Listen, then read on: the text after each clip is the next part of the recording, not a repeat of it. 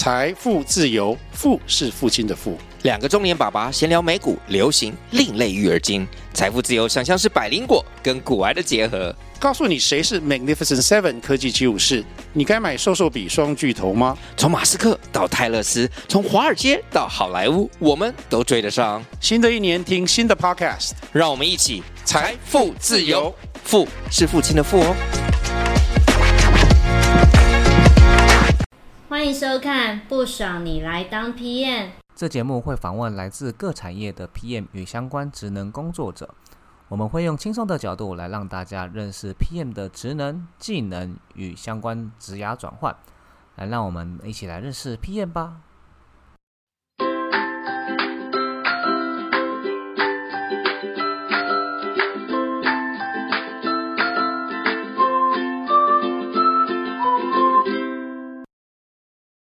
大家好，我是主持人 Anna，《冰雪奇缘》里的 Anna。大家好，我是 Mr. T，又称 T 先生。Anna，那你聊聊看你最近有没有什么投资的呃经验呢？最近哦，其实呢，我都是买股票为主，但是我去年开始有开始研究区块链，然后我就非常的觉得很可惜，因为比特币它涨得非常非常多钱。如果当初买的话，那你有曾经想要投资比特币吗？没有啊，我觉得那是很遥远的世界，碰都不敢碰。我跟你讲很夸张，我二零一三年的时候就曾经有想要投资比特币，那时候大概才六百多块。那我跟我朋友聊说，如果那时候我们投资的话，早就就是到财富自由。哦，对啊。不过说真的，我觉得区块链这一块。呃，真的，我们都会不太清楚这个公司的运作跟里面如果有 PM 的角色的话，他到底在做什么？哎，所以这次非常荣幸就邀请到了区块链的 PM 丁。那呃，Mr. 丁，你听说你就是认识他，然后是你邀请他的？对，就是我跟丁丁刚认识了他有两三年。呃，我其实对区块链一直都蛮好奇这部分做什么。你知道，最像最近很多人对于 FinTech 啊、区块链啊，或者是比特币、虚拟货币这都非常的。有兴趣，很多人都想说这个产业非常的神秘和特别，所以就是想要邀请我这个朋友丁丁，那他这个产业有很丰富的一些经验，然后请大家大家听听看他会有什么样子的看法。那所以呃，丁丁，那我们请你来自我介绍一下你过去的一些背景是什么样子的经历。Hello，Hello，大家好，我是丁丁。然后呢，呃，就是也蛮感谢，就是 Mr. 丁邀请我来这样子，也算是我第一次录 Podcast。因为大部分都是现场，我就想说，哎，现场跟录 podcast 感觉真的比较不一样。哎，我觉得感受会比较放松啦。毕竟之前如果是那种台下一堆人的时候，你讲话可能要考虑的点就会比较多。对，那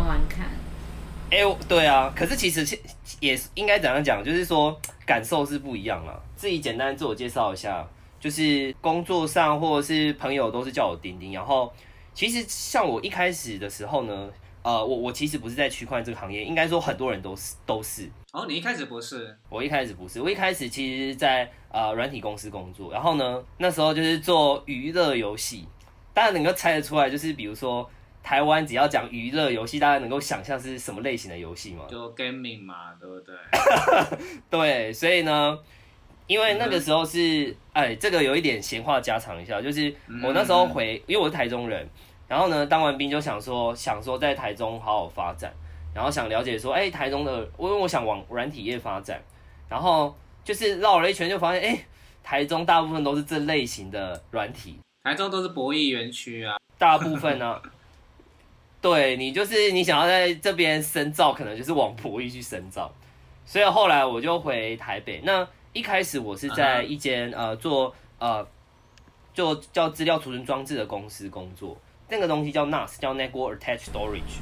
其实基本上就是说，像一般的那种中小企业去储存资料啊，都是放在 NAS 里面，或者是像呃，一般你家里你可能有一些高清影片啊，有时候你可能呃存云端，你可能云端的容量不够，或者是你要 upload download 需要时间，你要马上可以去读取的话，NAS 可能是一个不错的选择。然后呢？但是那时基本上是这样，就是说他可能买一台可以用很久，所以那个时候呢，我在的部门是在呃他的 AI 部门，是说他是安全监控部门啦。因为一般很多那时是他会去接很多的 Webcam，很多的摄影机，然后摄影机它基本上就是它马上录影的内容呢，它会储存在嗯 NAS 里面，它会去做一些快照。这个快照其实我们就可以做一些简单的 AI 分析，做 motion detection 跟 object detection。当时是做这样的 PM。哦，那 AI 其实产业，AI 产业其实也是蛮红的啊，那怎么没有想要继续走下去？对，可是呢，后来你就会发现说，实际上 AI 其实它可以用的领域，其实它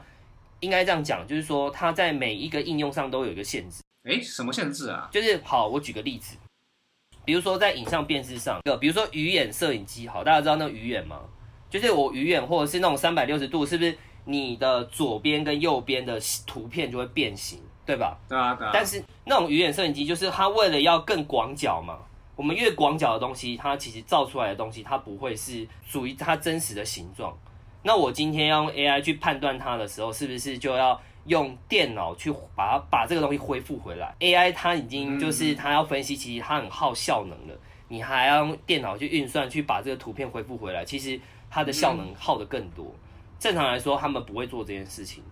而且呢，当时还要大量去喂图。其实喂图的到底要喂多少图，它的辨识度会比较高。其实也要看，就是说我们要侦测的东西到底是要侦测到多细的部分。技术上面的，所以其实那个时候我也遇到很多的瓶颈。对，然后后来就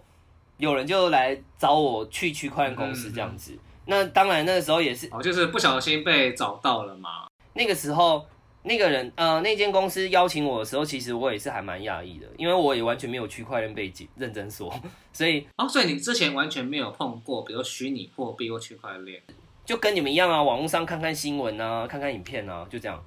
然后呢，哦然后呢，面试我的人超有趣的哦，他就说，哎、你刚好这两个背景太符合我们这个行业了，又懂啊博什么？又懂博弈，然后又懂 NAS 资料储存装置。对我一开始百思不得其解说这个到底跟区块链有什么关系？这样好，他好像讲的稍微有点道理，就是你基本上其实区块链它就是一个分散储存、分散储存的网络，它其实也是网络的一种，所以你对于整个网络架构跟这种储存装置是你要有一定的理解。但是呢，像你们讲那比特币啊、虚拟货币，但是现阶段大部分的呃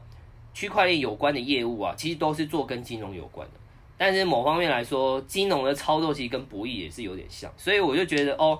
好像他这样讲是有点道理，嗯所以我就是因为这样就进了这个行业。你以前是属于工程背景嘛？那这样子会有帮助，就是呃，对我是念 Double 一的，而且我之前学的跟这个又完全无关，我之前是学光电。哎，所以你完全无关，你还是可以进去这样子的产业。对，因为我跟你说，这老实说，其实我以前写程是超烂的。我那时候有有想过，我这辈子绝对不碰跟城市有关的工作。结果第一份就跟城市有，真的吗？所以我觉得还是要碰数学，因为区块链很多东西是跟数学。对啊，对啊，就是其实对啊，如果说你的数学概念不错的话，我觉得对于这个行业帮助是蛮大的。OK，所以你是说你是无意外之间进入？哎、意外间进入区块链行业，哎、我也是意外进博弈产业的，都是意外。我我我那个时候我觉得说，在大学的时候，那时候我是学光电，但是有时候找不到热情，因为我那时候就是也也有接触到光纤、OLED 那些，其实都有碰。但是我觉得是这样，就是你没有进到那个产业的时候，你很难感受说，哎、这个产业真的是适合我的吗？然后我那时候才想说，光电这个行业到底适不适合我？所以那时候才想说啊，刚出社会就多做一些尝试。既然说你已经进入了，现在已经进入了区块链的产业嘛，那你进去的时候，你觉得大环境是怎么样的？然后甚至你觉得，嗯，你对它的看法是什么？区块链这个技术，我认真说它是成熟的，就是它是因为比特币这件事情，所以把区块链这个技术又端上台面上，让大家来讨论。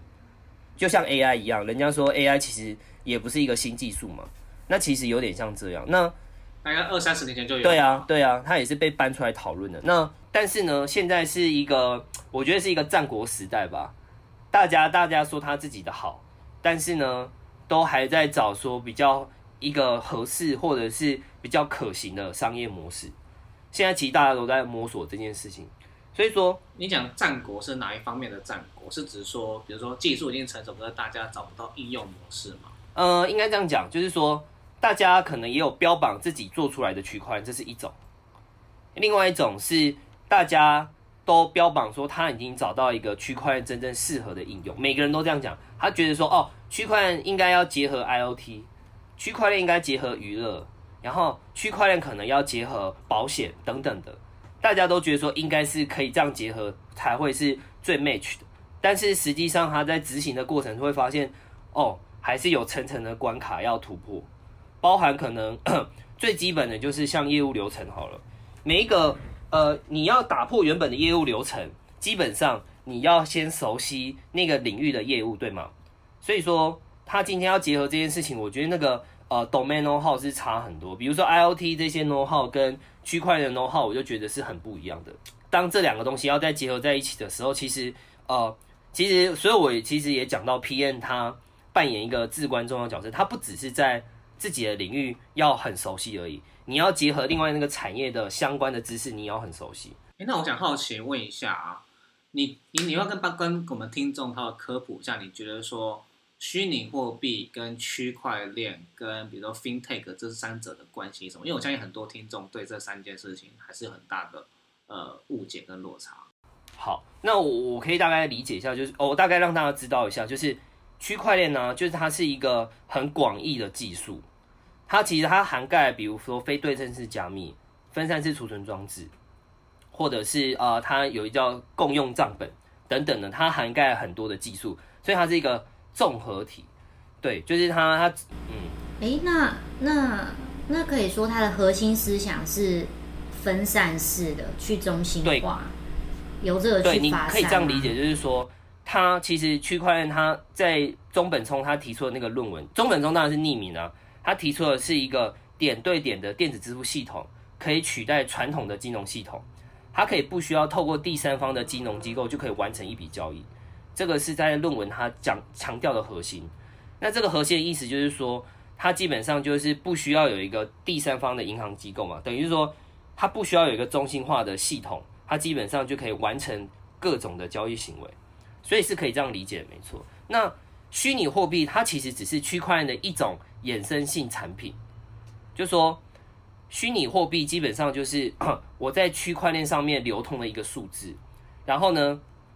基本上，你所有的这个币的流通的这些数字都会被记录在区块链上。所以刚刚不是说有一个账本吗？这个账本就是说，对虚拟货币的特性就是说，它所有的交易动向都会记录在区块链的账本里。对，所以对它其实只是一种区块链的应用而已。然后像 FinTech 的话，我们是说常常说哦，很多金融机构它想要做数位转转型嘛。哦，像银行啊，现在比如说所有的金融业务，你申请信用卡。对不对？或者是你要去啊办理什么样临临柜业务，全部都可以转到线上，对吗？那跟区块链到底有什么关系？就是说，区块链他们现在有在思考点，就是说，在银行内部的业务流程里面，包含比如说跨部门的呃文件的审查集合的过程，它可以全部放在区块链上。我可以举一个，对我举一个简单的例子，比如说呃，像银行是不是哦，在金控部门里面其实有好几个部门，对吗？那每个部门里面，它可能有一些专案，其实是跨部门的。那其实这个审核流程呢，哦，他们每个系统可能是独立的，可能啊，保险部门系统是一个系统，证券部门的系统是一个系统。那如果说用站在区块链的逻辑来说，可能是这些不同的系统里面的资料，他们都放在区块链上。那以前的人为什么不敢这样用呢？可能是说你的资料它其实是有被严格控管。今天谁来读取这个资料，或者是授权这个资料，都是有一定的流程。那如果说全部放在区块链的话，其实，在区块链是可以这样设定的。比如说，它可以设定 admin 啊，或 owner 啊，谁可以来读取这个资料，或者是谁可以来使用这个资料，其实都可以在区块链上面去做设定跟操作。对，所以其实像最有名就叫 Hyperledger，它其实就是一个区块链的专案，它就是针对呃。呃，就是银行这些单位，他们需要用区块链哪些特性，我们专门设计这样的区块链给他们。哦，OK，哎，我这边也想分享一下，就是呃，刚刚丁丁有介绍呃这些的分别。那其实最大宗的这个区块链的部分，因为我之前看 YouTube 的介绍，有个叫许明恩的，我觉得他就用一句话解释，非常的简单，非常清楚，就是数位资产的防卫技术。其实。虚拟货币其实它只是数位资产的一种呃类型，但是数位资产有很多嘛，包含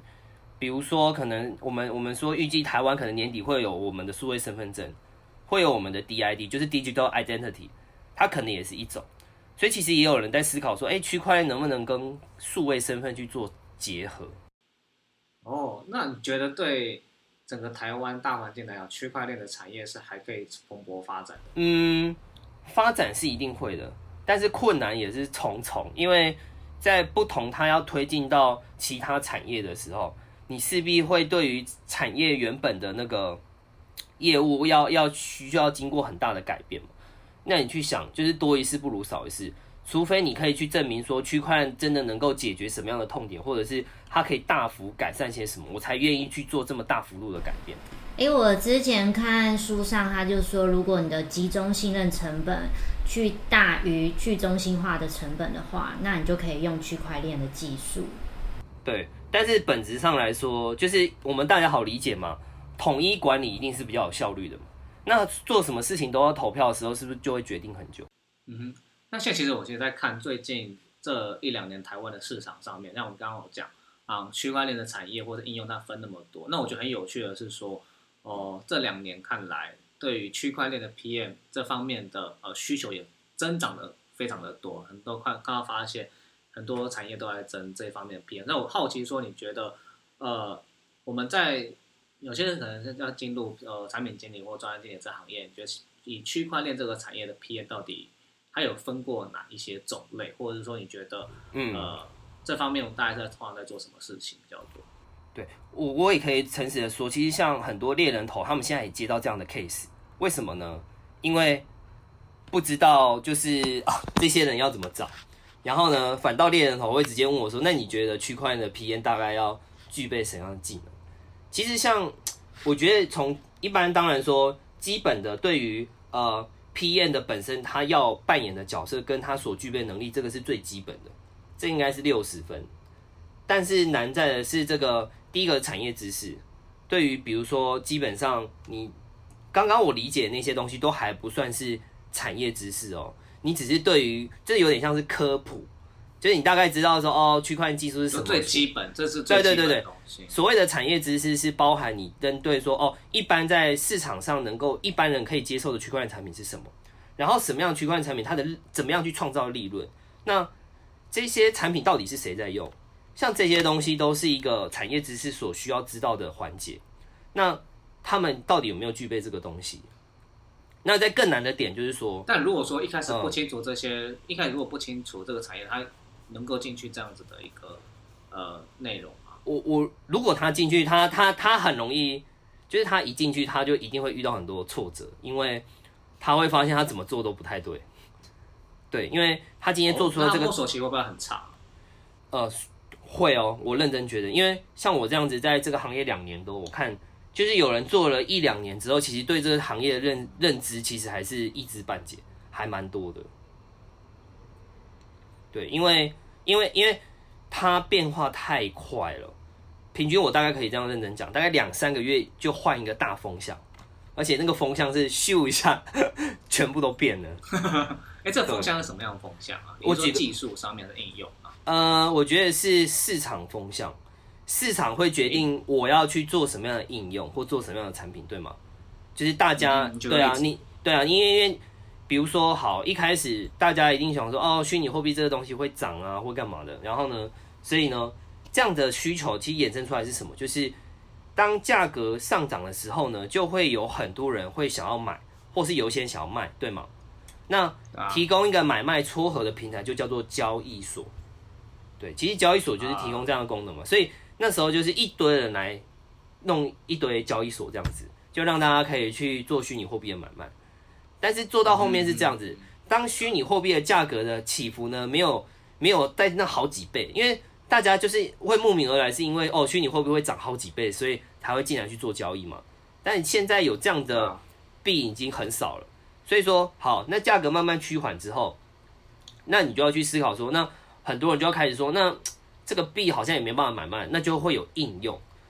所以现在就有很多所谓的支付型的虚拟货币。那支付型的虚拟货币呢，就会去呃，大家就去想出一些延伸应用，比如说像虚拟货币的钱包啊，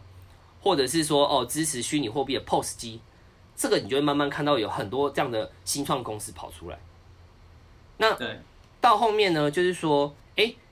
就是后来就有有衍生出说，哎、有一个东西叫 ICO，就是比较恶名昭彰的东西，叫 Initial Coin Offering。一般来说，我们就那个 IPO 差不多嘛。对，但是呢，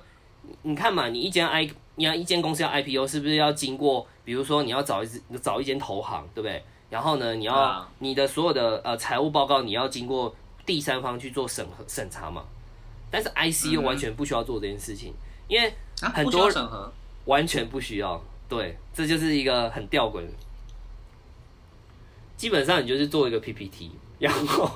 你就可以公开募资。什么鬼啦？真的真的，等一下你说只要做一个 PowerPoint，然后是跟谁呈报，然后我就上。对啊，因为没有真正的呃主管机关去做这种控管。啊，没有监管会这种东西。他们其其实应该说这一两年，当然开始有积极在规划，就是说，呃，我们怎么样去明定这件事情。但是我跟你说，超难的，就是你今天 ICO 公司假设，因为好虚拟货币这件事情，在台湾到底是不是认定它是一个金融商品，都还不确定。那你可以想象成，对啊，比如说你可以当做 募点数的概念，可是募点数会合会非法吗？不会嘛，对吗？你今天公开说我公开招募，我现在要募点数，因为这个东西它没有被明定，所以这个东西就还蛮猖獗的。但是呢，到后面呢，ICO 这件事情呢，就是大家也知道他在玩什么把戏，因为他就是募到虚拟货币，说他要去经营一间公司嘛，你手上就是一堆虚拟货币，就这样，你只能抱着它仰天长啸，没了。对啊，你你你也不知道找谁申诉啊。ICO 这件事情，呃，它会慢慢演化，今天你那你觉得区块链有哪些分类啊？主要我觉得它的分法是，当然一般我们我们 PN 是有分专案或者是产品嘛。那呃，在区块链里面的话，我觉得也其实也有这样的区分，就是说也有专案类型的，也有产品类型的。那基本上呃，以区块链的话，应该是说我们的主流产品基本上在市面上有哪一些，包含比如说像是我刚刚提到的钱包，然后像交易所，那甚至也有呃我们所谓的发币方，针对这个币的设计，都是有不同类型的产品经理。但是呢，它不会像一般的大的科技公司，有一些大的科技公司的产品经理，或者是呃呃，应该说专案经理或产品经理的分类可以分得很细。比如说分到说，哦，这个 PM 就负责管时程的，这个 PM 是负责写 spec，对吗？但是在区块链的 PM，其实它涵盖的范围比较广，它甚至已经有进入到 marketing 跟 operation 这一块。诶，为什么他不把它分开啊？还是要还是要把它合在一起？呃，原因是因为这个东西是我觉得是新创公司的一个特性呢，就是新创公司，因为它它在一开始在草创的过程，或者是他业务调整的变化是很大的时候，他很难确认怎么样去做专业分工。对啊因，为当一个业务模式调整的时候，基本上最好的沟通方式就是这个人他什么都懂，对吗？嗯哼，你不能说你你问他说啊，不好意思，我只懂这一块，其他不懂。我跟你讲，那铁铁死的。对，所以其实像我在扮演角色就还蛮辛苦的点是，呃，今天产品好，我们规划出来之后，它上线了，推是谁推？正常来说应该是 marketing 在推嘛，或是 BD 对不对？对，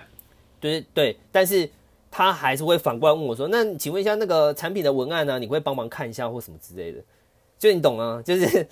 即便那个是 marketing 要做，marketing 应该要负责去出线上或线下活动的一些文案，但是也有可能 PM 他要去 cover 这件事情，毕竟他比较懂他这个产品是要打给谁的，所以其实认真来说，其实区块链的 PM 呢，它比较没有一个很确切的分法。那反倒是他需要具备的能力是很多的，大过于一般你在科技或其他产公司的 PM。哎，所以就是可以这样子理解说，嗯，其实区块链的 PM 它，呃，因为像我们其他产业的 PM，我们可能分工比较细，所以有其他单位他们就不是 PM 的，他们会帮我们负责。可是因为区块链 PM 它是新创的类型，所以等于 PM 要十八般武艺都会，然后所以有很多种的皮。对，因为这个我觉得是没办法，因为变化我刚刚说了，三个月整个市场风向就变了，所以你不可能只研究这个或只，因为有些产品它可能市场面的比重比较重，那有一些是产品面的比重比较重。那如果你遇到一个产品，它的市场面的比重比较重，比如说它整个产品的内容或者是它的设计就是依照市场的需求，那我跟你说，你已经几乎已经变成一个 marketing 了。我就很好奇啊，所以丁丁，你现在呃，你你你这个区块链 PM，你现在负责是哪几块？呃，像我现在待的这间公司呢，它是一间外商的区块链公司，它前期也是做交易所起家的。那我有有讲嘛，就是说，呃，交易所起家的话，就是，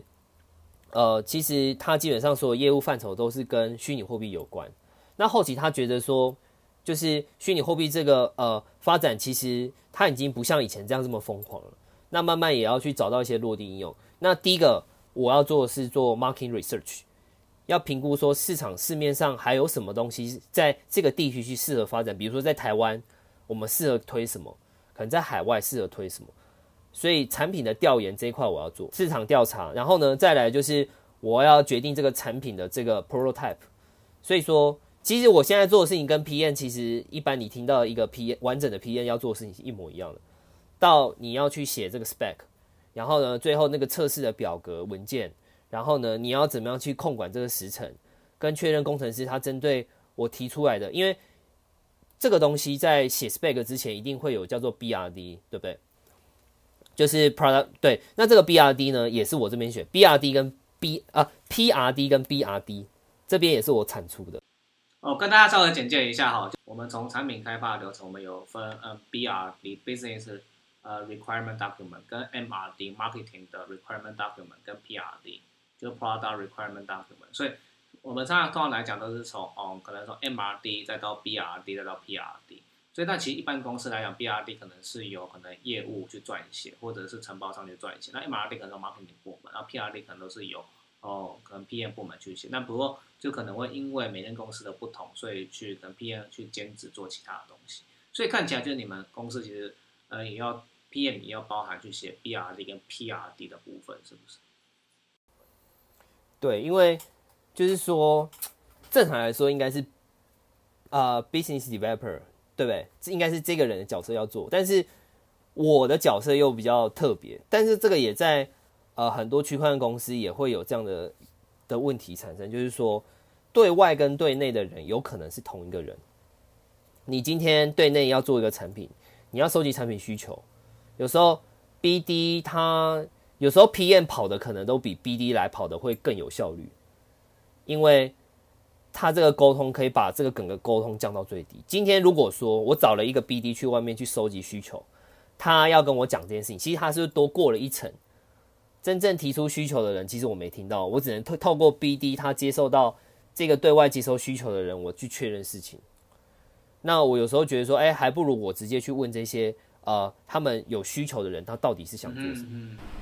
诶，我我我还想了解一下，因为刚刚听起来你包了很多东西嘛，那你都几点下班啊？我我我的生活，我的生活跟我的工作已经连在一起了。我那个端午节连假，哎、放几天？四天，对不对？你连放几天都搞不清楚了。我记得是四，我记得是四天啊，礼拜四开始放吧，四五六日嘛。对，然后那时候想说，我们可以待一个跟区块链无关的地方。我想我这哦，OK，太太棒了，一整天应该都跟区块链无一关。整天然后呢，那那天好死不死，还是有一个台中朋友，就说，哎、他就是想说台中也没有什，其实台中这样的活动跟资讯真的很少。然后呢，他还是特别搭车来找我这样子，虽然是说朋友闲聊，可是他当天还是我讲话的时候，他帮我录音，然后他那边写，你知道这很难好好聊天，你知道吗？因为他就是问了很多很多事，我想说哇，反正就是脱离不了，对不对？即便廉价，还是会有人想要问这些东西。嗯嗯嗯，所以，嗯，对了，所以他真的很难跟生活切开。就是说，这个行业，除非你真的对这个行业是有热情的，对，一天到晚就是跟他有关。其实我有发现到，因为你刚刚前面有提到说市场变动很快，那你要怎么去抓到变动很快？那你势必要花很多时间嘛。那所以你也要注意最新的新闻嘛、动态嘛。那感觉好像你真的没办法与世隔绝，或是很长一段时间你去不去关注这些事情有。时候甚至一个月哦，光一个月，如果你什么都没碰，你就会有点焦虑了。稍微跟听众们稍微简介一下，你觉得区块链的 PM 所要的技能，大家会有需要哪一些的方向？嗯，我觉得，呃，我大概切两块。第一个当然是产品经理的基本技能，这个大家可能去问就理解，这个是基本技能。那再来，我觉得最重要应该是产业知识。其实我觉得这个是不管扮演什么样角色，是你要看这个人最有 value 的地方是产业知识，因为产业知识网络上搜寻不到，然后呢，你不见得也问得出来，这个都是靠你自己真的在这个市场上实打实的去经历过才会知道。所以，如果区块链 PM，我觉得它最重要的东西就是你要对这个产业知识非常熟悉的，不是区块链的科普知识哦，而是产业知识。哎，但是你是怎么样增加这一块的技能啊？因为你刚刚说你 Google 也搜不到啊。我觉得这个也是我自己在学东西的一个方法，就是你本身要扮演很多的角色，比如说你要当用户，你要当投资人，你要想办法当资方。当然，资方是一定要有钱，对不对？但我是说，你可以站在资方的角度去了解事情，就是说，当你能够同时在这个产业扮演很多角色的时候，你就会很清楚知道说，哦，整个面向大概是长怎样。所以你说基本上是靠自自己自学去了解这些事情吗？对我，我觉得这个行业真的是这样，就是说你很难会期待，很难期待说有一个人可以很系统的一个一个教给你，因为你知道吗？大家全部都是一进去就上战场了，他没有时间在后面慢慢给你研究这些战法，对不对？那所以刚刚说第一个最重要技能也是最 value 的是产业知识，那还有没有其他的？你觉得呃 top two 跟 top three 这个产业的 PM 一定要具备的？呃，top two 哦，但哦，我会这样讲。如果说有两种，如果是区块链本身技术的呃产品的话，就跟这个区块技术有关的话，是它的这个呃区块技术的 know how 要很清楚。因为这个技术的 know how 是说，呃，它的大概它的技术的哪一些特性可以用在产品的哪一个面向，你要很清楚。因为很多人会搞混，就是。有时候他们突然丢出一个问题，他可能没有办法马上 catch 到说，在这个技术里面的哪一个呃技术的哪一个面向是可以解决他刚刚提出的问题。对，所以在技术的知识上，如果是针对区块链技术产品，要他要很熟悉。但如果是你说 PN 也要非常非常对，我觉得要非常非常懂。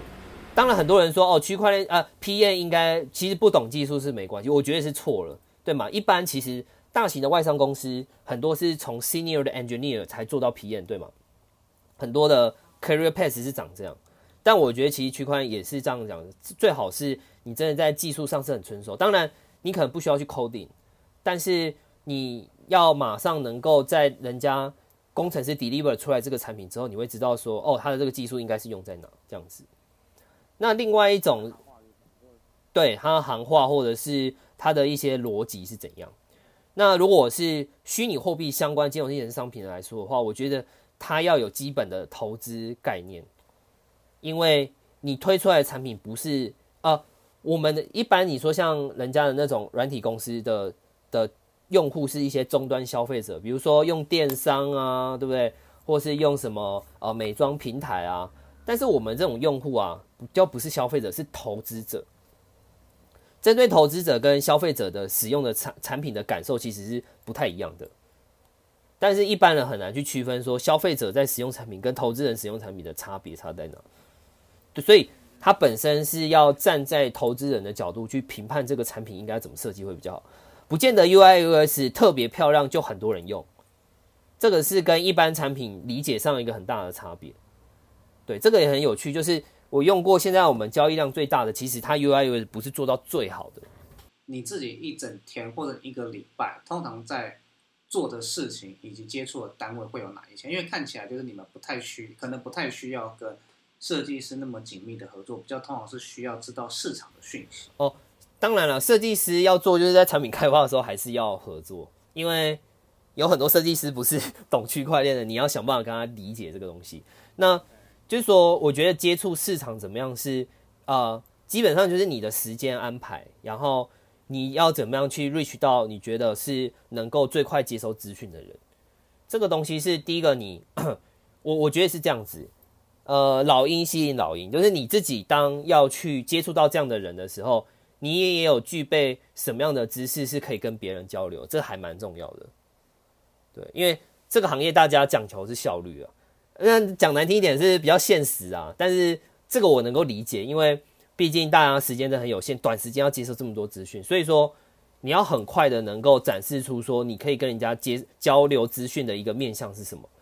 然后呢，对，透过这样的方式，别人会把比较会愿意把他的资讯分享给你。那然后呢，呃，大概比如说要自己知道说你哪一些 channel 是比较能够 catch 到比较好的资讯，因为这个行业很多很杂的资讯。就有点像你今天看新闻，你想说哪一篇新闻是比较中立的报道，或者哪一间新闻的资讯是比较有干货的，一样嘛。其实像我们这个行业也是，就是频道资讯啊一头拉苦，就是区块链真的不缺资讯，但问题差在是你到底要 catch 怎么样的资讯。所以说，我觉得前面的盘点是蛮重要，就是当你知道说你这个行业或者是你这个业务里面。要想要知道什么样最新资讯，你要确定哪一些 channel 是有这个资讯，你去 catch 那个 channel 就行了。那你在公司对内通常都跟哪些单位沟通？然后对外又跟哪一些单位沟通？呃，对内的话，哦，对内的话，我是跟 IT team 的部门是比较讨论是比较密集的，因为我要先确定评估说我们公司内部到底有没有能力做这个东西，不然你连公司能做的东西跟不能做的东西搞不清楚，你在外面谈其实都没什么用。所以我要确定 IT IT 的方向，那当然，呃，Boss 的方向也是很重要嘛。所以说，我会不断的去跟我们的主管去确认我们的大方向是什么。那某方面来说，是我去定出来我们这个 direction 应该要怎么走。因为很多东西是这样，就是区块链这个行业是通常是员工要跟老板说要做什么，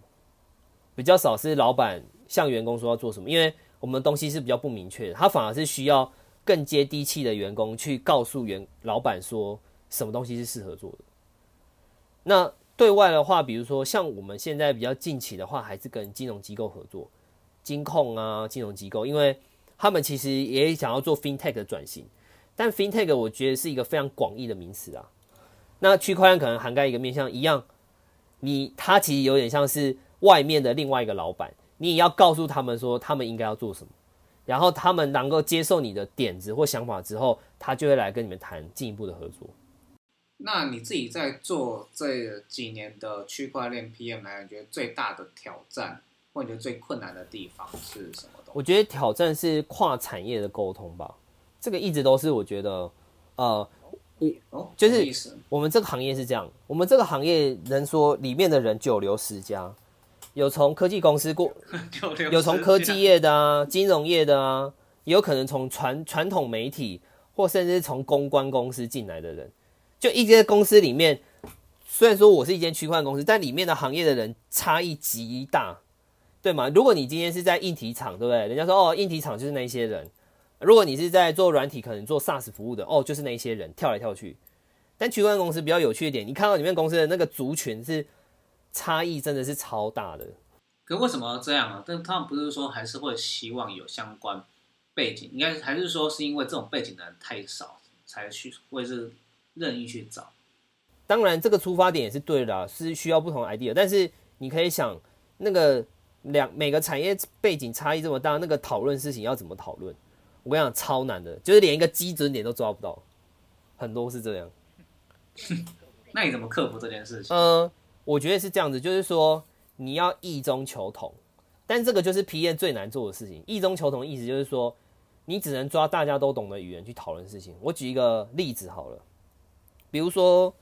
呃，我今天做一个区块链产品来说，我可能我不会去解释太多区块链技术的东西，但是我只会说这个产品，如果你是小白，我们常讲小白 newbie，就是完全不了解区块链的人，那你你你这你会不会用这个东西？那不会用的东西，我们就要来讨论怎么样让这些人用这个语言。这种我们讨论面向，如果是以这个为出发点的话，其实大家都可以讨论，就是要连小白完全不懂区块链都要会用的。那你们很困难，你们其实有时候要站在小白立场去解释这件事情，有时候要站在非常专业的角度去解释技术上面的一个问题。所以这个就是呃，在那个就是用那种 BRD 这个东西，它就蛮还蛮重要的。在 BRD 里面的设计里面的话，其实。就有像是 user story 这种东西要去写的很清楚，但你们会不会花很多时间去在一直在写文件？哦，会一直改来改去，文件真的改到死，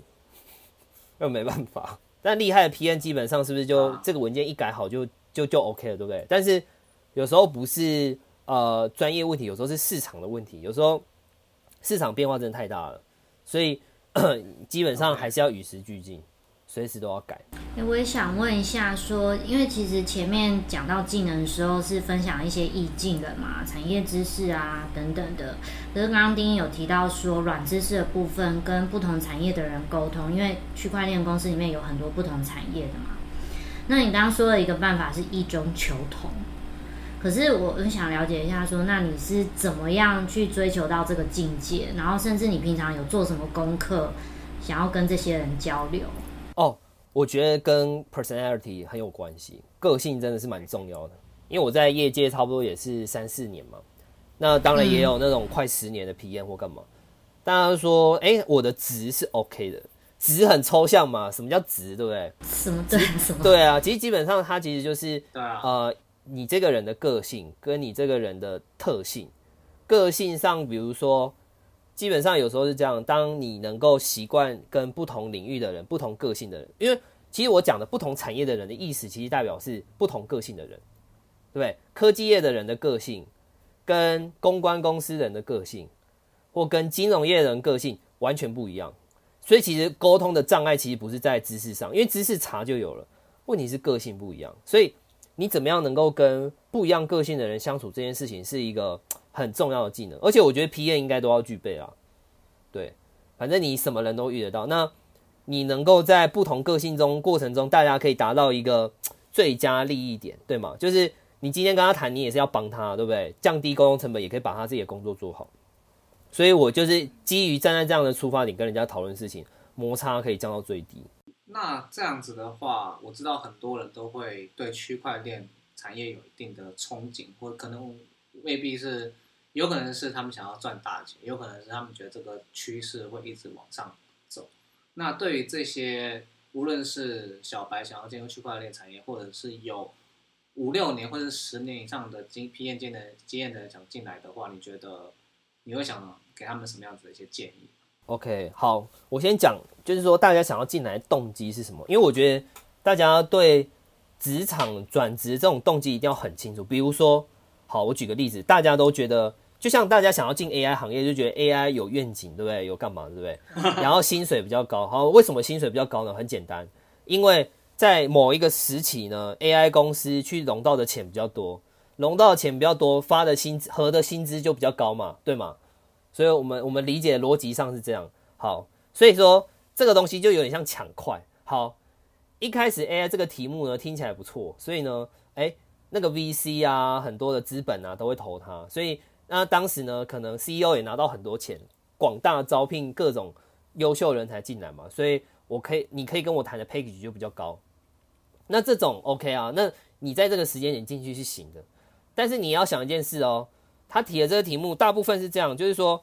AI 公司要获利的话，其实有时候你当下根本也看不太出来或不太确定，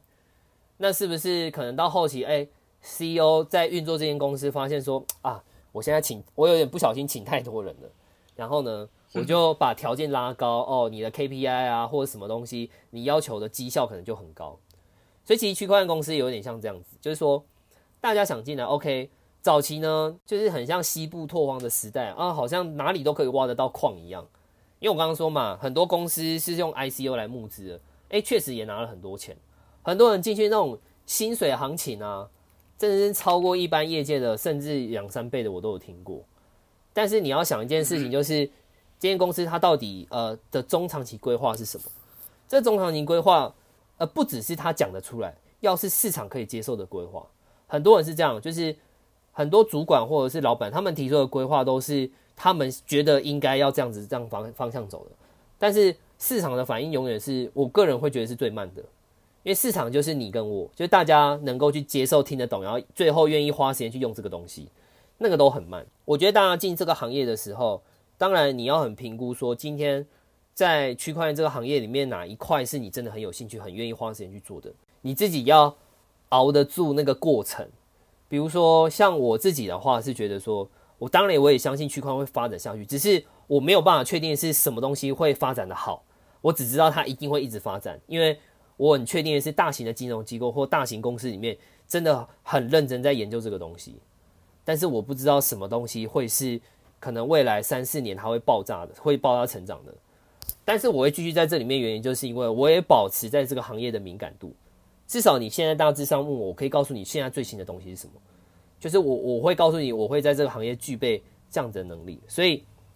这个东西就是，如果想要进这个行业的人，你可以自己评估说，你到底是想要呃为了什么目的啊？如果你说薪资，那我可以跟你说，现在应该别了，因为现在呃现在第一个区块链公司赚钱的不多，然后呢，大家要的都是集战力，也你也不见得是适合的人选。像我有些朋友，我先不讲 PM 了，有些工程师的朋友，他们想要进来的话，他们都在考虑两个点。第一个是薪资，他们薪资有些可以开到，比如说我讲很夸张，一百五或两百以上。然后这第一件事情，他们就觉得哦，区块链公司呃很赚，因为他们背后都有哦哦说直白点，有金主在做这件事情，或很有钱。然后第二件事情是，有些人会说哦，很多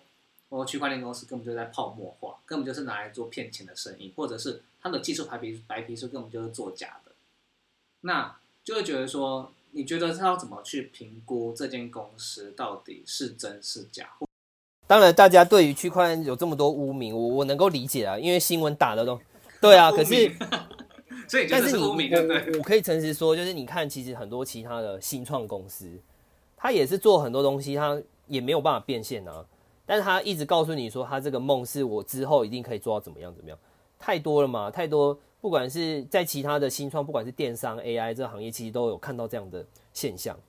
所以说，我觉得是他评估这间公司的话，他还是可以回到一个最基本的点，是第一个，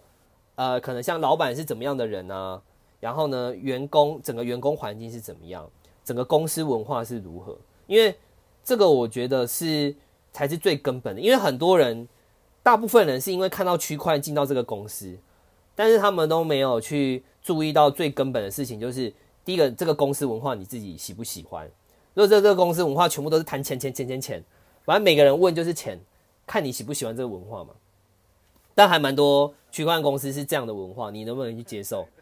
对啊，那你如果你是希望把产品做好了，但是这个公司文化是这样，那你是不是就受不了？所以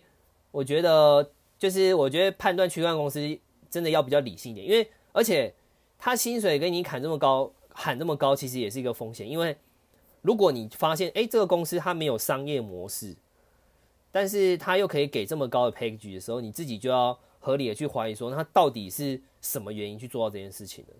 那，哎，很多东西都是这样，它不可能全部都是好的。那你要去评估说，那它的利跟弊是在哪？那是不是这间公司是不是他烧了一堆钱，烧到后来没有就收掉了？或者他先从你开开始砍，对吗？我如果今天要裁员，一定是砍年薪最高的啊，对啊，老板不会砍自己嘛，他一定先砍你啊，所以，对啊，所以我觉得就是他给那么高薪资，我觉得也是要留意一下。那你嗯，最后有没有想对我们的观众有什么要说的？呃，我觉得其实大家对区块链的这个行业呢，是可以再。多做一些功课，就是说，如果你今天是想要投资，或者是想要进我们这个行业的人的话，我觉得不妨是多去比较一些资讯，因为我觉得大家可能会很容易，比如说，他就是人家说拿了三分颜色就想开画坊，就是他可能知道一点点就想要赶快做判断了，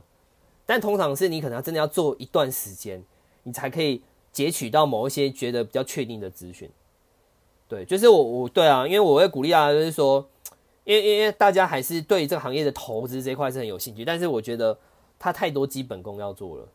所以就是希望大家能够多花一点时间了解这边相关的知识，再来做判断会比较好。那今天很谢谢丁丁啊，然后我这边想帮丁丁今天讲的这些事情下三个 take away，那三个结论，第一个就是。如果你要当区块链的 PM 的话，那其实区块链市场变动真的很快，所以你一定要有敏感度，你要观察市场。那第二个就是丁丁有提到啊，就是 PM 技能最重要就是，而且是增加你 value 的办法，就是你一定要很熟悉产业知识。那怎么熟悉呢？它的方法也非常特别，你要透过扮演不同的角色，例如说你就是使用者。然后甚至你是啊投资者，你甚至是啊各种各种的角色，对。那最后一个就是说，因为通常区块链部分都是新创公司嘛，所以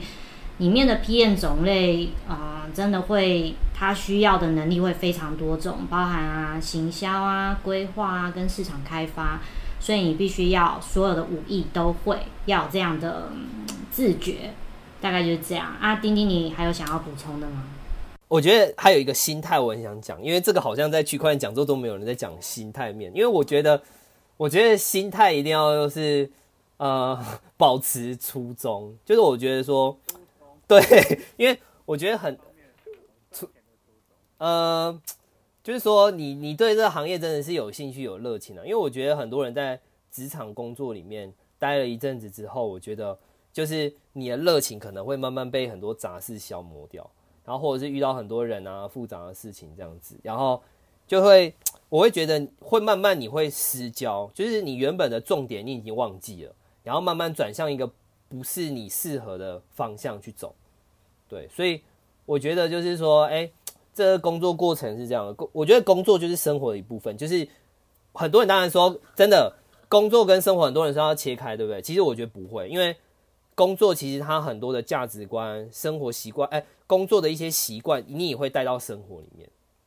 其实是一定是会的，就是他，我我我我认为他其实是很难分开的。那所以说，我觉得你要在透过你选择这样的产业跟这个角色这个过程中，要找到你真的自己有兴趣的部分。